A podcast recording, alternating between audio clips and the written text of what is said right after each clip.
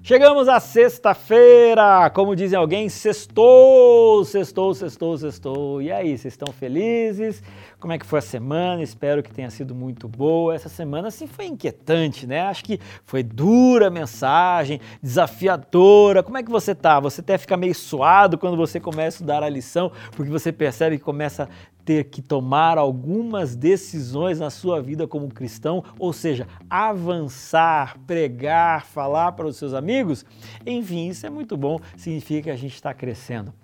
Bom, eu estava olhando um pouquinho a respeito da lição de hoje e aí então eu lembrei que essa semana eu estou lendo o livro do Grande Conflito, exatamente nesse ponto em que tem uma citação, a última citação do livro é, da nossa, do nosso guia de estudo aqui da lição.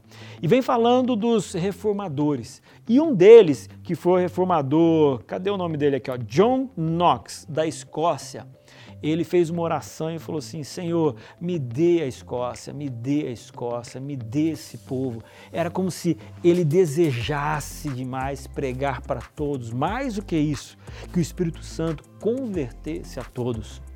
Sabe, os reformadores do passado, eles deram a vida pelo Evangelho.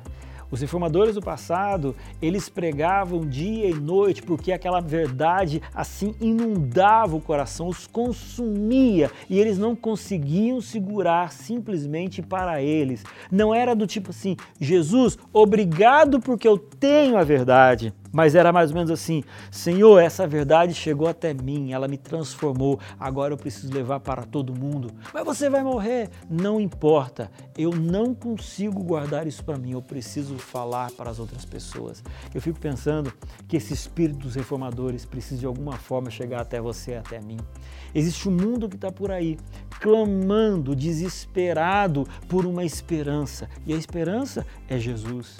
Existe um mundo sem saber para onde vai, existem pessoas que olham para frente, existe apenas o precipício. E a gente precisa dizer que existe Jesus, que é uma ponte que os tira e os faz passar por cima das suas misérias e dos seus problemas.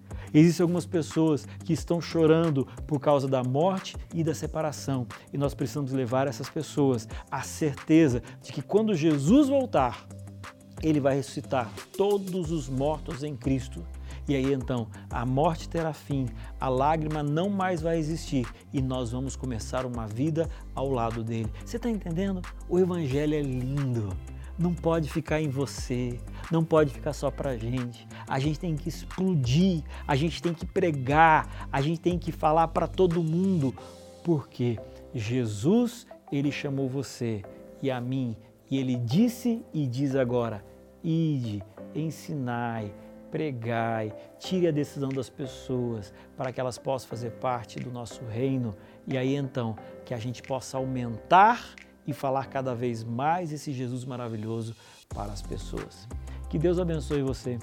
Pense sobre tudo que a gente conversou nessa semana e que amanhã, no sábado em especial, você juntamente com seus amigos de classe de jovens possam tomar novos rumos de como que vocês podem testemunhar, estudar e trazer novas pessoas para a igreja.